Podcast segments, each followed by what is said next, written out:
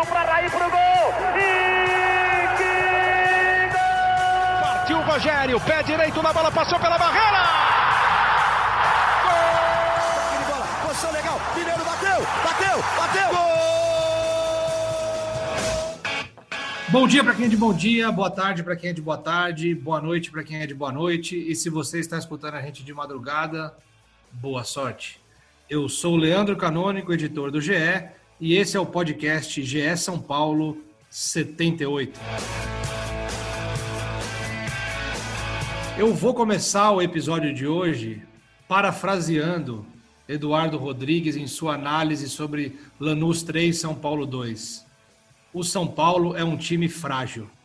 Abro já a discussão com Marcelo Razan, Renan Vieira e Felipe Ruiz, o nosso prazo, porque o São Paulo tem uma situação até cômoda pelos gols fora de casa, pode vencer por um gol de diferença para classificar para a próxima fase da Sul-Americana, desde que seja até 2 a 1 né? O 3 a 2 leva para os pênaltis e o 4 a 3 mesmo vencendo por 4 a 3 dá Lanús mas o São Paulo tem até uma situação cômoda, mas perder de um time que não jogava desde março e mostrando falhas defensivas de um time mal treinado, virou rotina no São Paulo nos últimos tempos. Então eu já abro a discussão, acredito na classificação do São Paulo às oitavas de final, mas o jogo foi muito ruim, foi péssimo. Ainda bem que tem o Brenner, o artilheiro Brenner, que é o grande destaque da temporada no São Paulo.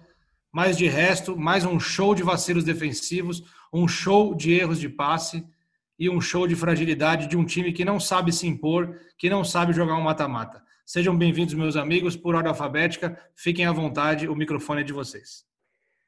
Fala, Leandroca, Renanzinho, prazer te ter aqui novamente. Razan, Praz.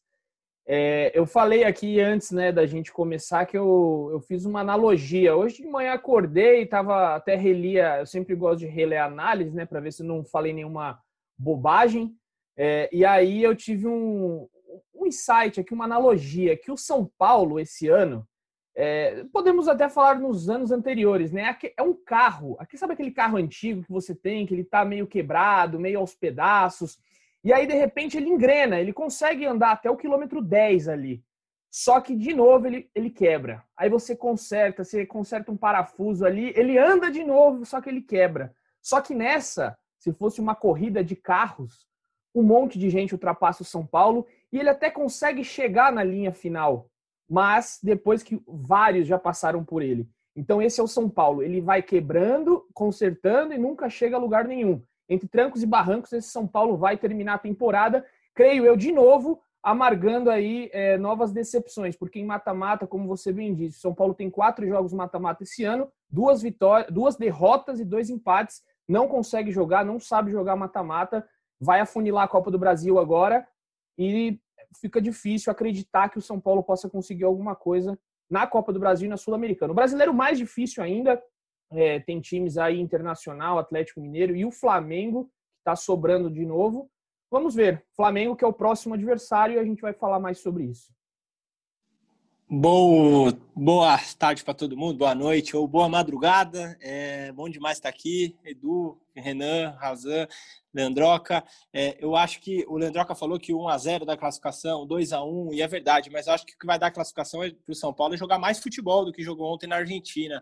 É, São Paulo é um time frágil, Edu, você foi muito bem. É, o São Paulo sofreu uma falta ontem, aos 47 minutos do primeiro tempo, quando, quando o Brenner ia arrancar por contra-ataque de 4 contra 3. O São Paulo poderia abrir 2 a 0 ali, é uma falta que o time do São Paulo não faria. Porque o São Paulo não tem essa noção, essa malícia de jogo. Eu acho que falta um pouco é, é de vivência mesmo para esse time, de malandragem em, jo em, em, jogadas aéreas. Você usou a analogia, analogia do gosto muito, vou usar uma analogia de filme. O São Paulo é um filme de cenas repetidas. Se fosse o Titanic, o São Paulo seria o Jack afundando o tempo inteiro. Quando o São Paulo toma o terceiro gol para o Fortaleza ali, é, o segundo gol, desculpa, é no Morumbi de cabeça, é um lance muito parecido com a cabeçada de ontem é, do Lanús. É uma bola alçada à, à, área, sem pretensão, aquela bola despretensiosa, até aquela bola cavada alta e, e o zagueiro é faz o gol de cabeça. De joga no bololô. Joga no bololô, Leandrão. Joga no bololô. E aí deu certo pros caras. Perfeito, e dá certo no São Paulo, por quê? Porque o São Paulo é um time desatento, o São Paulo é um time que não tem noção do momento do jogo. Você não pode tomar um gol nos acréscimos depois de ter empatado como você empatou. Então, assim, todo mundo tinha que ter ido naquela bola e ninguém foi. Não era uma bola difícil, era uma bola alta. Então, assim, o São Paulo é um filme repetido. Você sabe o que vai acontecer, você sabe que vai ter gol de bola aérea, você sabe que vai ter problema com saída de bola, você sabe as repetições que o São Paulo falha, mas o São Paulo não consegue corrigir e os problemas vão se, se alastrando. Antes de o Razan fazer a primeira participação nele, eu quero fazer uma observação em cima disso que o, que o falou. Terminou o jogo do São Paulo ontem, eu passei a ver o jogo, o jogo do Corinthians. E o América Mineiro fez o gol ali aos 40 e pouco do segundo tempo. É, o Corinthians não jogou nada, é, foi um jogo terrível do Corinthians. Mas o América Mineiro fez o gol fora de casa, abriu 1 a 0. A partir daquele momento, o América Mineiro, que é um time da Série B, não deixou o Corinthians mais tocar na bola, picotou o jogo o tempo inteiro, fez falta, chutou a bola para lateral. Isso é uma coisa que o São Paulo não faz. O São Paulo faz, o São Paulo respeita demais o adversário. E quando eu falo isso, não é respeitar tecnicamente, é, é respeitar assim. O São Paulo praticamente é, é, deixa o outro time jogar. Tudo bem, a gente não conseguiu fazer o gol, agora tenta vocês. Entendeu? Não é assim que funciona futebol, não é assim que funciona mata-mata. E aí você vê a diferença que tem para o futebol argentino, né?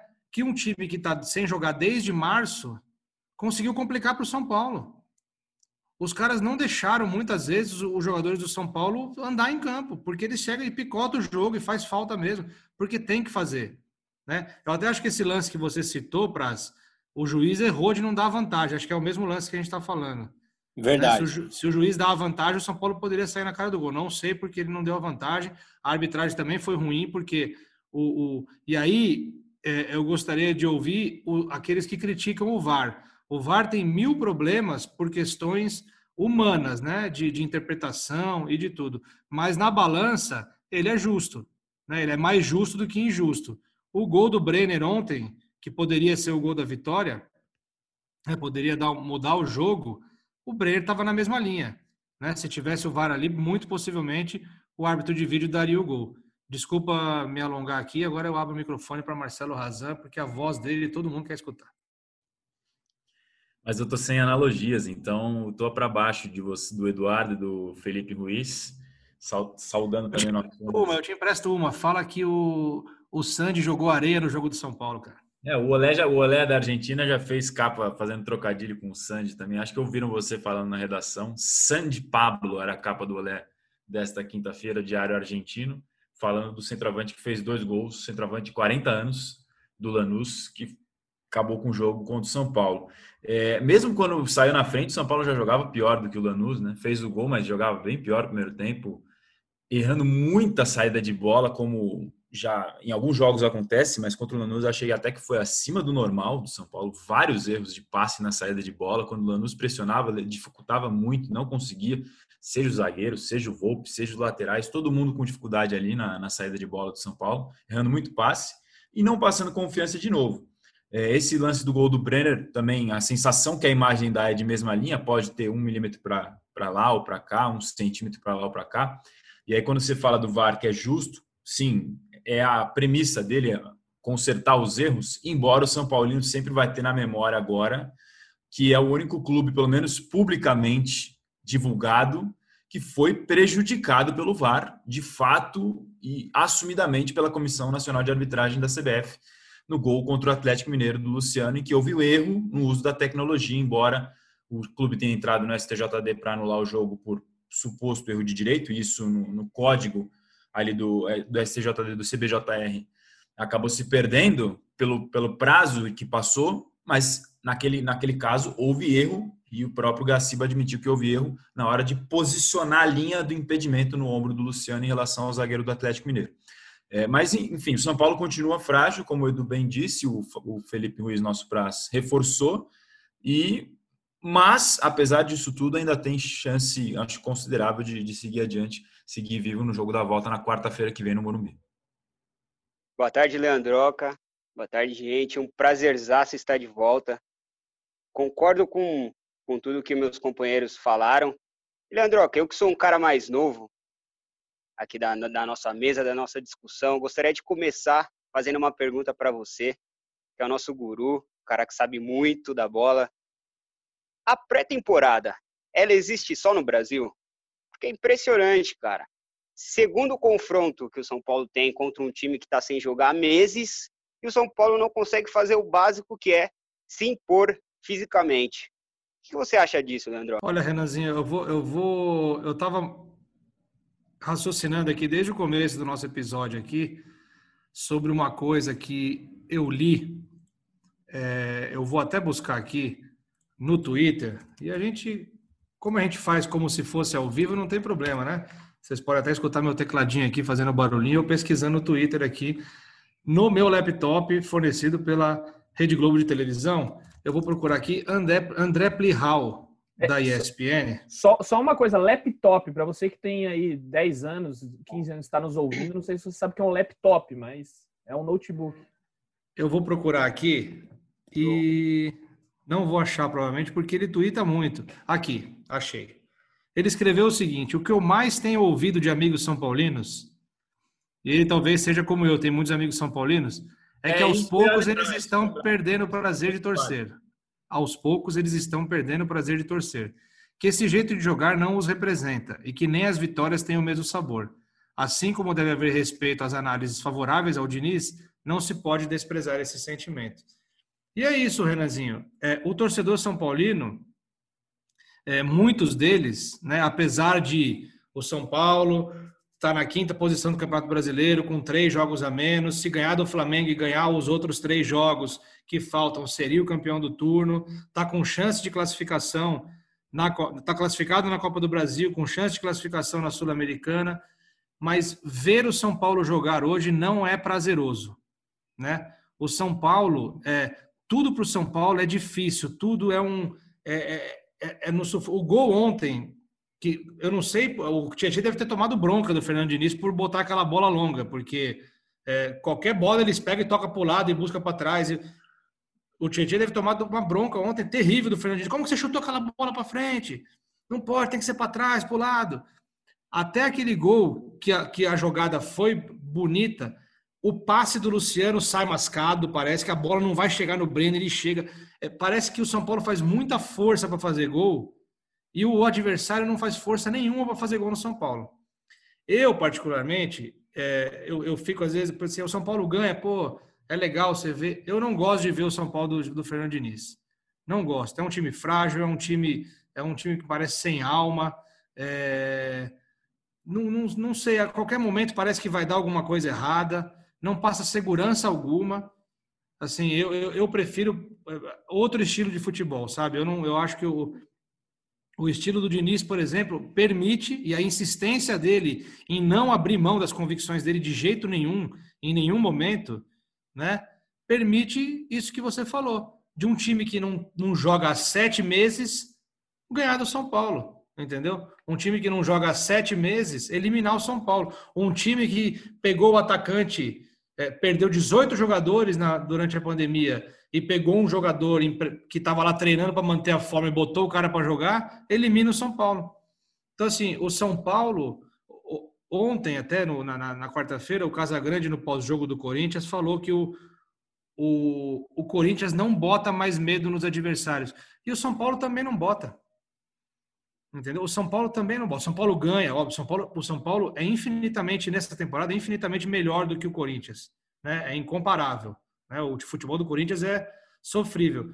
Mas o São Paulo é isso, não bota mais, não tem, ninguém tem mais o respeito que tinha pelo São Paulo, né?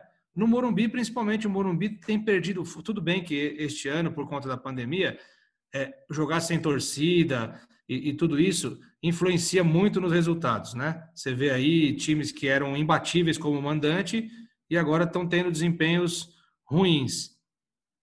Mas o, o São Paulo não bota mais medo em ninguém, assim. O, Rogério, o próprio Rogério Ceni falou depois, a gente foi fazer o gol de bola aérea porque a gente sabia que o bola aérea é o fraco do São Paulo. Tem uma imagem que está circulando nas redes sociais do jogo contra o Lanús, do terceiro gol. Tem cinco jogadores do São Paulo sozinhos, sozinho, e cinco do Lanús sozinho. Entendeu? é muito, sim, é muito desgastante para quem torce pelo São Paulo, eu imagino, ver o jogo do São Paulo sob o comando do Fernando Diniz, porque é, é a qualquer momento, assim, você se desgasta, né? Você tem um desgaste de energia ali para torcer pelo gol e tem um desgaste ainda maior quando vê que o adversário chegou e fez. Então não sei se não sei se respondi, Renanzinho, mas quero já até aproveitar para já lançar o, o próximo debate para a gente, porque a vida é para frente, né? A vida não é para trás e nem para o lado, ela é para frente. E o futebol tem que ser para frente também. Então já falar de Flamengo e São Paulo 16 horas, transmissão da Globo, do Premiere, de em todas as, as, plataformas da Globo você pode aí acompanhar Flamengo e São Paulo 16 horas no domingo, 19 rodada do Campeonato Brasileiro. O que, que, o que esperar desse jogo? Porque a gente imagina de cara, olhando o que o São Paulo tem apresentado nos últimos jogos e o Flamengo, se o Flamengo ganhar de três, pode ser pouco. Concordo com você, Leandroca. Só para complementar também, eu não entendi muito a estratégia do Fernando Diniz. É, sabemos que o Lanús é um time que foi desmontado recentemente. O seu só conta com o seu maior ídolo, né? Sander. Sandy, Sander, como é que é, Edu? Me corrija se eu estiver errado. Sou Sandy, é o Sandy. Sandy, Sandy. De 40 anos, mas também vamos lembrar que é o maior ídolo da história do Lanús. Também gosto sempre de ressaltar essa informação, porque Sandy, Sandy, desculpa, Edu, de novo. Sandy é, é um cara excepcional.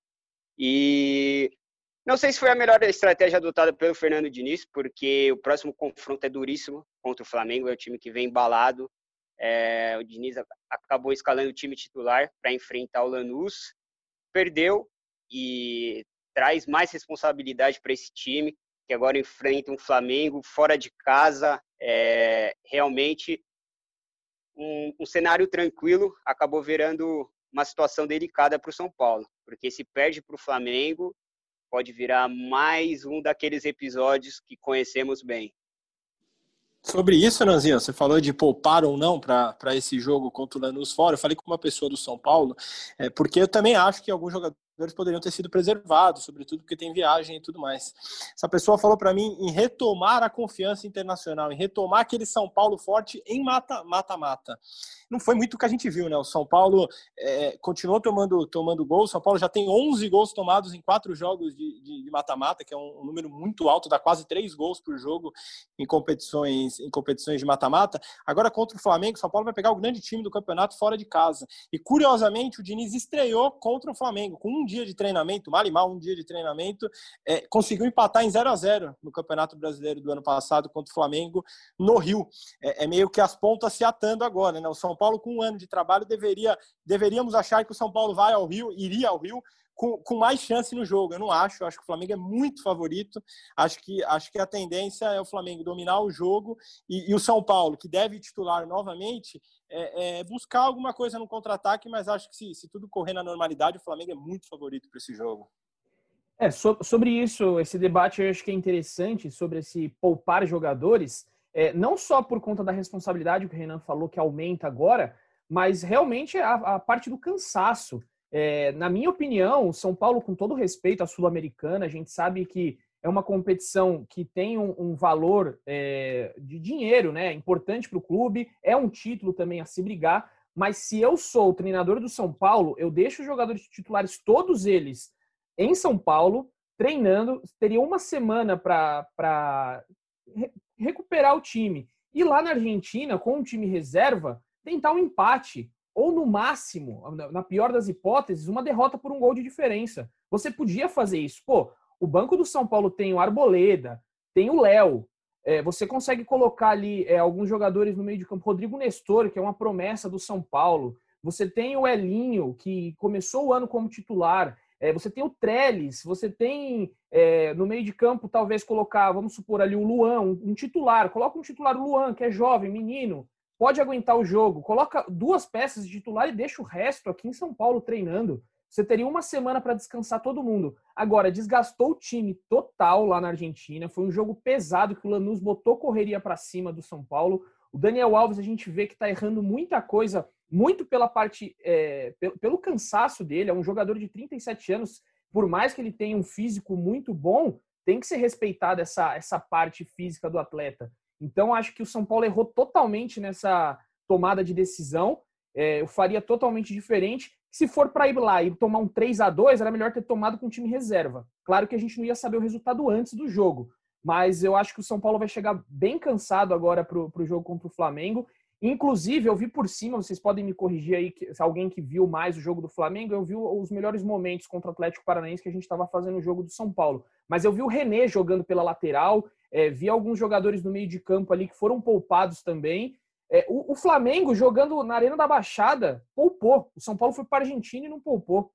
Então, eu acho. Me corrijam se eu estiver errado, né? Posso estar falando bobagem, até vou ver a escalação do Flamengo aqui para não trazer informação errada. Mas é que eu vi o René ali e isso me chamou a atenção. Que o Isla que é o, é o, é o lateral é, titular.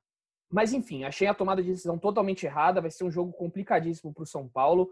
É, o, São, o, Flamengo vem aí com Pedro voando, com Bruno Henrique, todo mundo muito bem. E só para finalizar, passar para o Razan, eu queria só comentar um negócio que o Leandroca falou no começo do, do podcast sobre o América Mineiro, né? Ter picotado o jogo. Tem um lance para mim que ficou muito marcante no jogo contra o Lanús, que é o, se eu não me engano, o primeiro ou segundo gol que o Daniel Alves, na entrada da área do São Paulo, ele perde a bola porque ele quer sair tocando.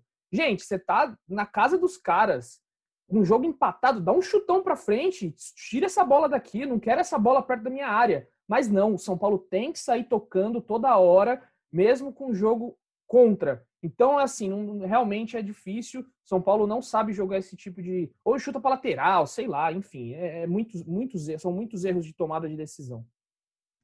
É, no último episódio de segunda-feira, a informação que a gente tinha até era que o São Paulo iria poupar, mas na terça-feira isso já tinha mudado e já tinham, já falavam no bastidor que de fato iria com o time principal. Também achava que, que a melhor opção seria poupar alguns jogadores, talvez o time inteiro não, porque daí deixa muito desfigurado, você corre o risco de passar um vexame tomando, sei lá, 2, 3 a 0 e aí praticamente já está eliminado. Então, se o clube ainda quer dar algum valor para a competição e tenta pensar numa reviravolta no Morumbi, tentava manter uma base igual ele fez no outro jogo contra o Binacional na Libertadores. Ele tirou três, quatro peças, três peças, mais o Luciano que estava lesionado, quatro peças, manteve a base do time e goleou tranquilo em casa, que também não dá para comparar o Binacional com o Lanús. E era um jogo em casa. Mas acho que daria para ter adotado uma estratégia parecida, de resguardar os principais jogadores, principalmente o Daniel Alves, que está precisando, é, não só pelo futebol apresentado, também por essa parte física, tudo mostra que ele precisa dar uma segurada em algum momento do, do no Daniel Alves.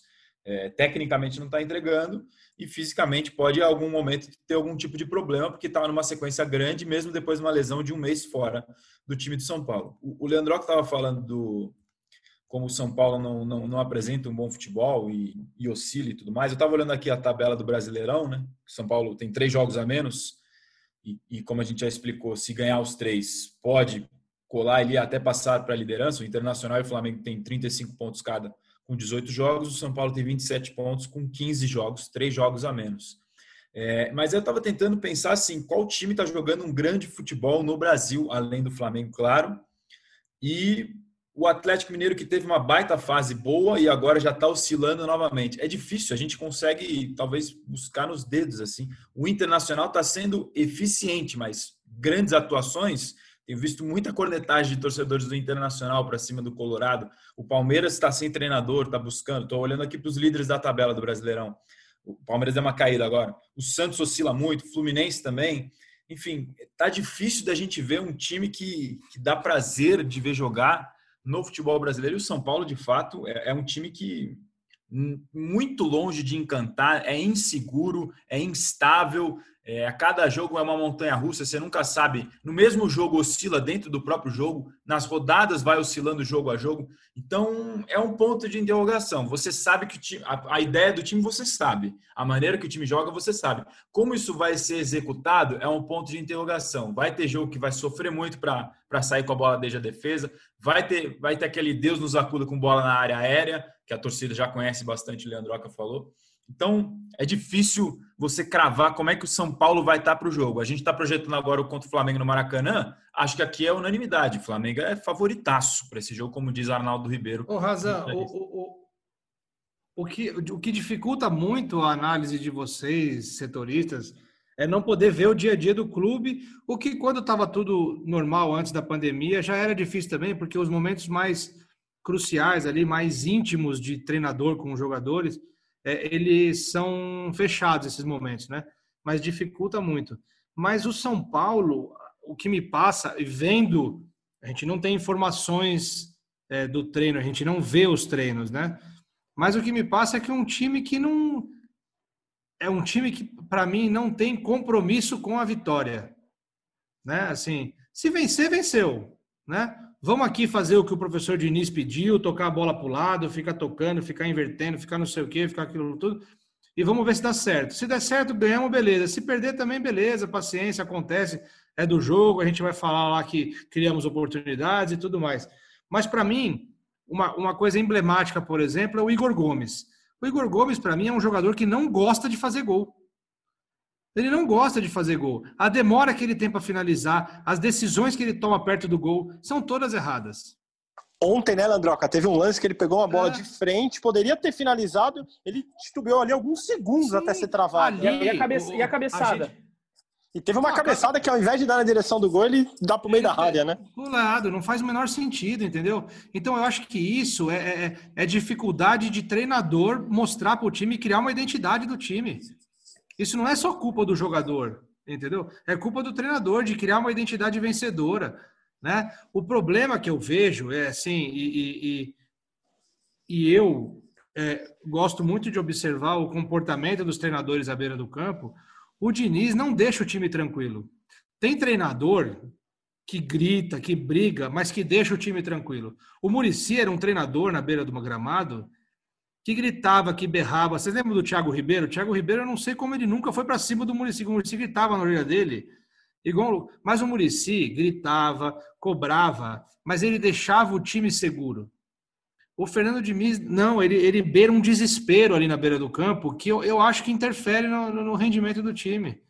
Ele não passa tranquilidade para o time. Né? Assim, você vê que o São Paulo toma um gol, desaba. Né? Fica todo mundo se olhando, Ninguém vai pegar uma bola fazer uma correria, que é aquilo que o Brizola sempre fala do senso de urgência. Né? Pega a bola e sai correndo, bota debaixo do braço, empurra uns três ou quatro argentinos lá, cria uma confusão, entendeu? Para o jogo dar uma parada. Entendeu? É aquilo que a gente falou no episódio passado do, do seriado do, é do Tottenham, né? Do Mourinho. Exatamente. a gente, a gente perdeu o jogo porque não fez falta, né? Perdeu o jogo porque não fez falta. E as pessoas hoje ficam, ó, oh, porque é o Mourinho falando, mas se um treinador brasileiro falar isso, vai falar, tá vendo? O treinador brasileiro quer fazer falta, não sei o que lá. Sabe, é, é, é muito ruim. E aí, aí você vê por que, que tem tantos treinadores estrangeiros se dando bem no Brasil. Porque os caras são. Os caras sabem formar vencedor, cara. Né? Sabem formar. Por que, que, o, que o Rogério Ceni hoje tem o destaque que tem no futebol brasileiro? Porque ele é um treinador que gosta de agredir e que gosta de vencer. Entendeu? Ele, na passagem do São Paulo, a primeira, ele fez uma coisa parecida com o que o Fernando Diniz sempre faz. Ele chega na coletiva com números, chegava tal. Agora não, ele é um cara obcecado na vitória, ele quer vencer e ele vai vencer e ele vai cobrar dos caras para vencer. Falando em, em coletivas, né, Androca, é, o Diniz ontem usou uma frase direta e forte. Né? O São Paulo tem que parar de tomar gols. Só que eu acho que ela é muito mais expressiva do que essa simplicidade que ele colocou. Eu acho que o parar de tomar gols, como você falou, requer muito treino, requer bola parada. Ainda que uma pessoa de São Paulo tenha me falado que ele treinou muito na semana passada, entre os duelos contra o Fortaleza, treinou muito bola parada. É, só que eu acho que além de treino, requer concentração, requer essa tranquilidade que você falou, do técnico passar para o jogador, do jogador estar tá concentrado na hora. Eu acho, eu sinto o São Paulo desconcentrado nos momentos mais importantes do jogo. Quando você abre 2 a 0 contra Fortaleza com 35 minutos do segundo tempo, você não pode entregar o um empate. Quando você empata aos 44 na Argentina, você não pode tomar o terceiro gol. Então o São Paulo ele é desconcentrado nos momentos mais importantes do jogo. E acho que isso passa um pouco pelo trabalho do Diniz, sim. É, só eu falei que ia trazer a informação correta aqui. Eu fui ver o jogo do Flamengo e Atlético Paranaense aqui, né, para ver a escalação. O Flamengo poupou o Gerson, que é um dos principais jogadores do meio de campo. Aos 12 minutos do segundo tempo, tirou o Felipe Luiz para colocar o, o René. Poupou também. O Vitinho saiu aos 20 minutos do segundo tempo. Na zaga, não jogou com Gustavo Henrique, jogou com Gabriel Noga, que é da, provavelmente da base. Confesso que eu nunca tinha ouvido falar do, Gabri, do Gabriel Noga. E é, jogou ali também com. Depois tirou o Vitinho para colocar o Daniel Cabral, que é um outro volante das, da, da base. Ou seja, o Flamengo soube tirar algumas peças. Uma outra crítica que eu faço ao Diniz: ele não substitui. Ontem, acho que o Renan estava comigo na redação. O Renan falou: Edu, o, Diniz, ele, por, por que, que ele não substitui? Acho que todo mundo, todos os times, dá para até fazer um levantamento que os clubes eles estão usando as cinco substituições. O São Paulo não. O São Paulo vai até o fim com os mesmos jogadores e nada muda. Então é outra crítica que eu tenho para fazer. O Flamengo, a gente viu aqui, ó, fez algumas mudanças, poupou um pouco os jogadores, coisa que o São Paulo não faz e vai custar caro para o restante da temporada. Muito bem. Tá aí as análises de Eduardo Rodrigues, Marcelo Razan, Renan Vieira, Felipe Ruiz, o nosso Praz. É, se a gente pegar e, e fizer um compilado aí de todos os podcasts aí da, da era Fernando Diniz, a gente vai ouvir. Sabe aquele no programa da Fátima Bernardes, Encontro com Fátima, que tem aquele o balão ali do que está sendo comentado na rede social, tem as palavrinhas que são mais faladas tal. E as palavras, quanto mais elas são de. É a nuvem, é a nuvem. É a nuvem, é a nuvem. As palavras, quanto mais elas aparecem nas redes sociais, elas ficam maiores ali no telão da Fátima Bernardes. No telão do podcast GE São Paulo, tá insegurança, fragilidade, entendeu? Tudo relacionado ao time do Fernando Diniz. Né? Falta de poder de decisão, é tudo isso que está na nossa nuvem aqui do nosso podcast GE São Paulo em relação a esse tricolor, a esse time que tem uma torcida gigantesca, uma das maiores do Brasil e que está ferida por tantos momentos ruins e por tanta insegurança. Né? O São Paulo, para mim, é, meus amigos e meus queridos ouvintes, é, é um time abandonado. Né? Nos últimos meses, é um time abandonado é um time que está às vésperas de uma eleição presidencial, né? Que Júlio Casares ou Roberto Natal, Natel vão substituir. Um deles vai substituir o Leco, que é um presidente omisso, né? É, recentemente, ainda bem se recuperou da Covid-19, que ele esteja realmente totalmente recuperado e siga adiante. Mas foi um presidente recentemente omisso, né? nunca apareceu. Nesse período todo do Fernando Diniz, acho que a última vez que ele apareceu foi na apresentação do Daniel Alves. É um presidente que não aparece para falar. O Raí, infelizmente, é, se mostrou um dirigente sem pulso, né?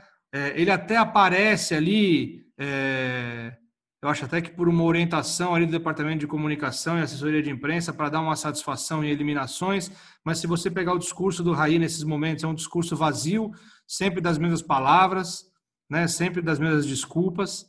É, o Lugano, até perguntei para o Razan e para o Edu ontem, é, onde que está o Lugano, né? Falava-se que ele ia participar mais do futebol, que ele sumiu também, é um ídolo do time que que tem uma certa relevância, uma certa importância, e também sumiu. O São Paulo está um time à deriva, né? Tem ali um treinador que sabe que não vai continuar, né? O Fernando Diniz sabe que não vai continuar. Ele sabe que a intenção dos dois candidatos não é que ele permaneça, né? E o São Paulo está jogado à própria sorte, né? A própria sorte, por que, que eu digo isso? Porque, tá, vamos ver se a gente ganha uma Copa do Brasil aí. De repente ganha, tá tudo certo, passa, beleza, o próximo pega e segue o jogo. De repente, vamos ver se a gente ganha uma Sul-Americana, a gente acaba com a fila.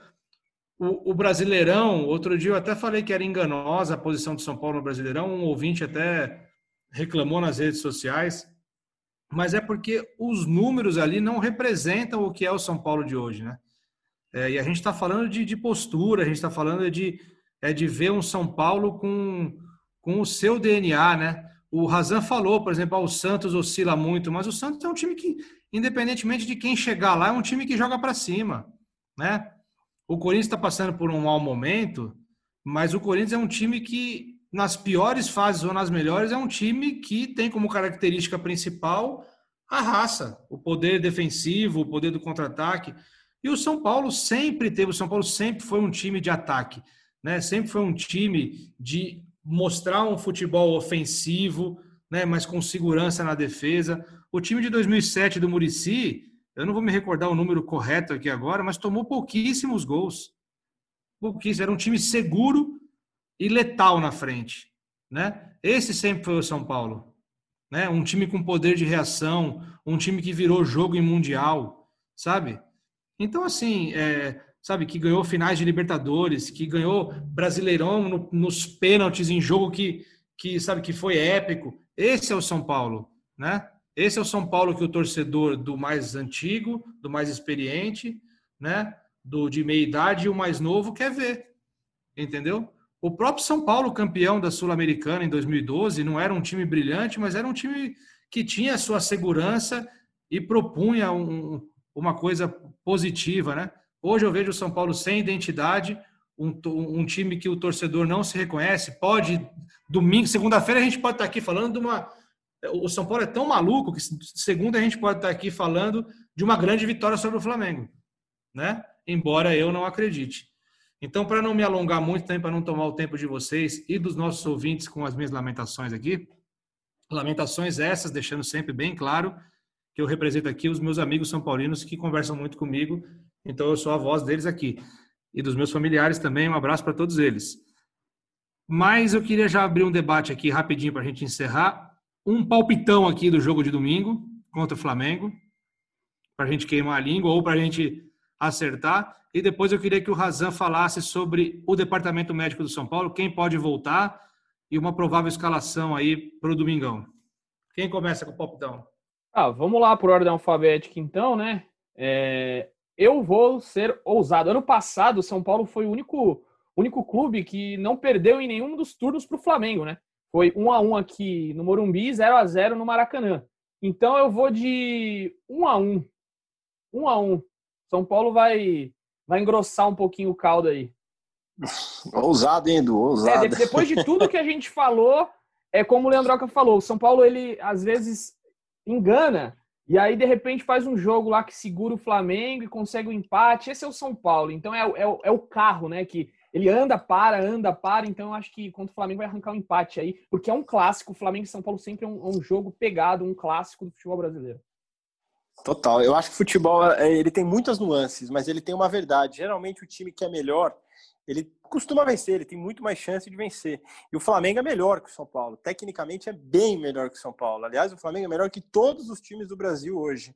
Se nada nada fora do, do caminho acontecer, o Flamengo será o campeão brasileiro, assim. Então, acho que o Flamengo ganha do São Paulo no Maracanã. É, é, o Flamengo vai jogar completo contra o São Paulo. O São Paulo também vai jogar completo, mas ainda é um time que oscila muito.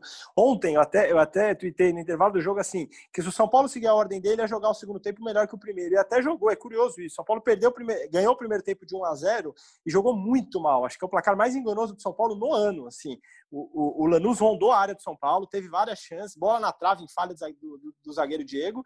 E depois, no segundo tempo, o São Paulo melhorou um pouco. Quando o São Paulo parecia que estava dentro do jogo ali, foi tomando os gols, sempre em falhas repetidas, e acabou perdendo o jogo. Então, acho que o Flamengo ganha o jogo de 2 a 0 domingo.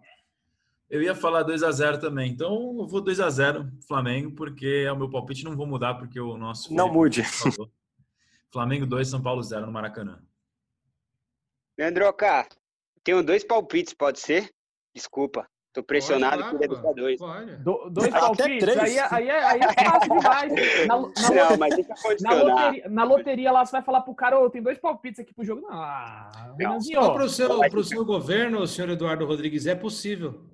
Tá, não, aí, não, é possível. você, você só paga um pouco mais a aposta, mas é, você, pode fazer a aposta dos resultados. Você, você marca duas colunas, né? Empate e vitória. Tem um cara que veio, que veio observando e acho fundamental para esse esquema do São Paulo, que é o Igor Vinícius. Então, acho que se são Paulo conseguir ter ele para a partida de domingo, acho que tem condições de empatar, porque o Flamengo é um time muito rápido, então você precisa também de velocidade por ali. Agora, se o Igor Vinícius não voltar, e for com esse time que apresenta essa lentidão toda, é no mínimo 2 a 0 mesmo para o Flamengo. Tá aí um placar quase unânime 2 a 0 Eu ia no, eu ia no 3 a 0 mas para eu não errar sozinho, eu vou no 2 a 0 com o Razan, Praze e Renanzinho e deixar o, o Edu aí nesse otimismo que eu não sei onde que ele arruma desse 1 a 1 aí. Mas vamos é. ver, é o, que, é o que a gente falou agora há pouco, né? O São Paulo é tão maluco que pode ser fazer uma partida excelente, de repente encaixa o jogo como encaixou com o Palmeiras. Né? Isso que eu ia falar. Ali, ali leu minha sim, mente, leu minha mente. Ali sim, aquilo ali tinha o DNA do São Paulo, né?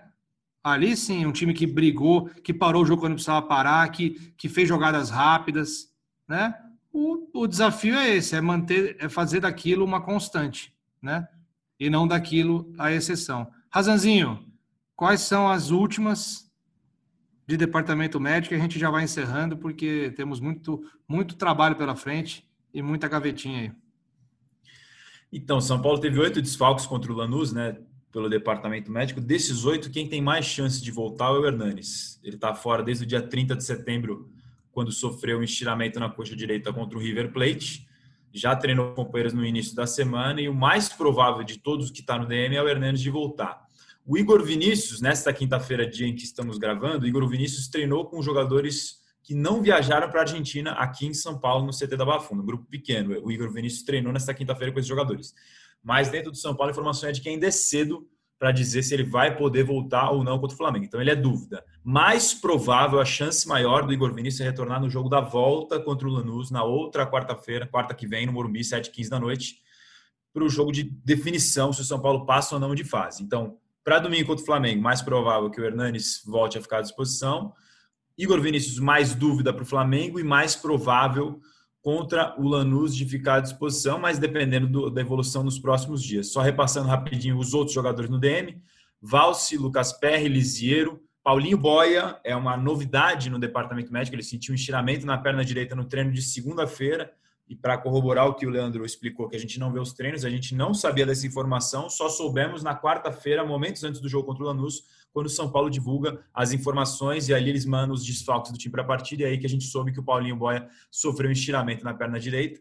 Então, repassando novamente, Valse, Lucas Perry, Lisiero, Igor Vinícius, Paulinho Boia, Juan Fran, o Rojas, que já completou dois anos fora, e o Hernanes, esse com mais possibilidade de voltar.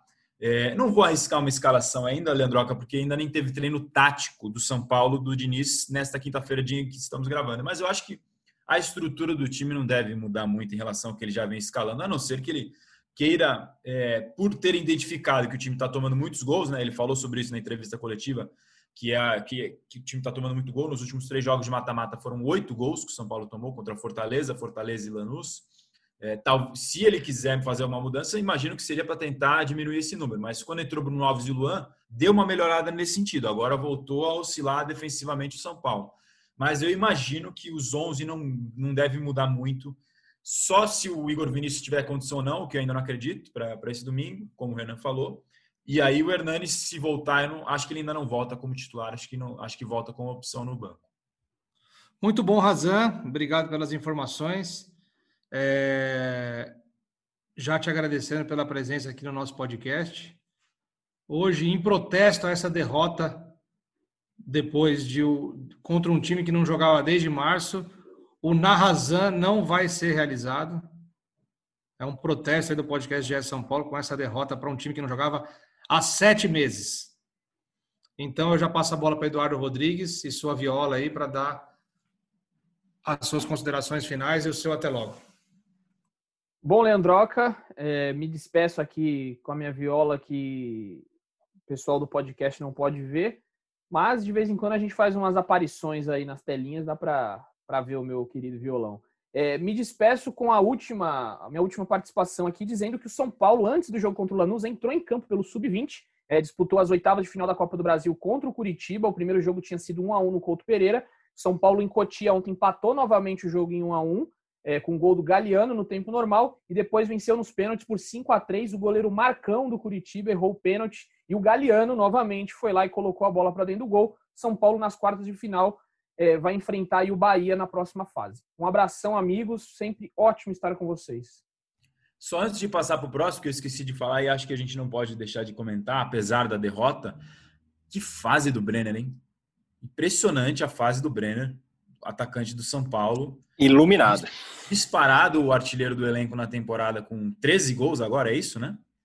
13 isso. gols. É, eu e o Edu, a gente até fez uma reportagem hoje no ge.globo, para quem quiser ver lá, acesse ge.globo, mostrando a média de gols do Brenner em relação aos últimos artilheiros por temporada do São Paulo. E ele só perde, pasmem, para Luiz Fabiano na temporada de 2012. Porque nas temporadas de 2013 e 2014, a média de gols do Brenner é superior à do Luiz Fabiano nessas temporadas. Vou falar rapidinho os nomes dos, dos artilheiros ano a ano do São Paulo que o Brenner, nesse momento, tem média melhor. Supera o Pablo em 2019, Diego Souza em 2018, Lucas Prata em 2017, o Caleri em 2016, o Pato em 2015, o Luiz Fabiano em 2014, o Aloysio e o Luiz Fabiano em 2013, os dois ficaram empatados com 22 gols, e aí perde na média para a temporada do Luiz Fabiano de 2012. O Luiz Fabiano fez 31 gols em 44 jogos, média de 0,70. O Brenner tem 13 gols em 22 jogos, média de 0,59. Claro, cabe um asterisco aqui para quem quiser falar aí, tem razão. A temporada ainda não está fechada do São Paulo, mas são números significativos do Brenner. E como o Edu também bem lembrou, é o único jogador do elenco do São Paulo que fez gol em todas as competições: Paulistão, Brasileirão, Copa do Brasil, Sul-Americana e Libertadores. O Brenner, que virou titular e está tendo esse, esse maior rendimento, justiça seja feita também com o Fernando Diniz, porque não era nem aproveitado com outros treinadores praticamente. E nos últimos sete ou oito jogos, sete jogos, nove gols, é, acho que é mais ou menos isso, né, Edu? Edu pode me corrigir de cabeça, não lembro exatamente, mas acho que é isso. Sete jogos como titular, nove gols, é dos centroavantes mais eficientes do Brasil, né, Praz? Exatamente, Raza. É, é um centroavante que precisa de 89 minutos para fazer um gol. O Brenner precisa de menos de um jogo. É, na média dele, é, gol por, por minuto jogado. É muito impressionante a fase dele. É, estamos é, quase acertando a gravação de uma matéria especial para o Esporte Espetacular domingo, contando a vida do Brenner. Ele que é lá de Cuiabá, é, tem uma origem muito humilde, começou, começou a jogar lá na periferia de Cuiabá. Então, devemos contar essa história no, no Esporte Espetacular do próximo domingo. E, e é isso, amigos. Sempre uma, uma satisfação estar aqui. Toque final só o Daniel Alves.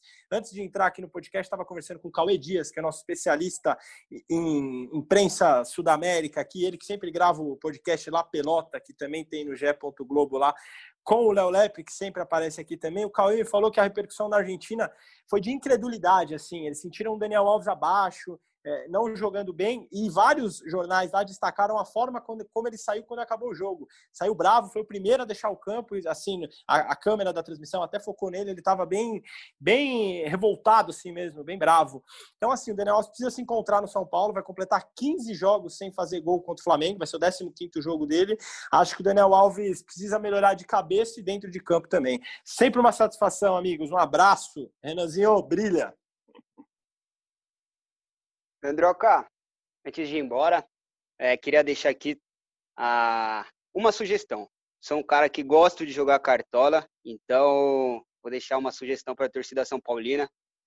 Para quem quer certeza de oito pontinhos, tem que deixar o Brenner todo jogo. Deixa o Brenner lá, quietinho, é um cara baratinho, não vai incomodar, deixa ele no ataque. Tudo bem, Renan, é contra o Flamengo, mas não tem problema. Ele acha um gol ele vai prever lá alguma jogada, vai se posicionar e vai fazer o gol. Então, essa é a minha dica de cartola.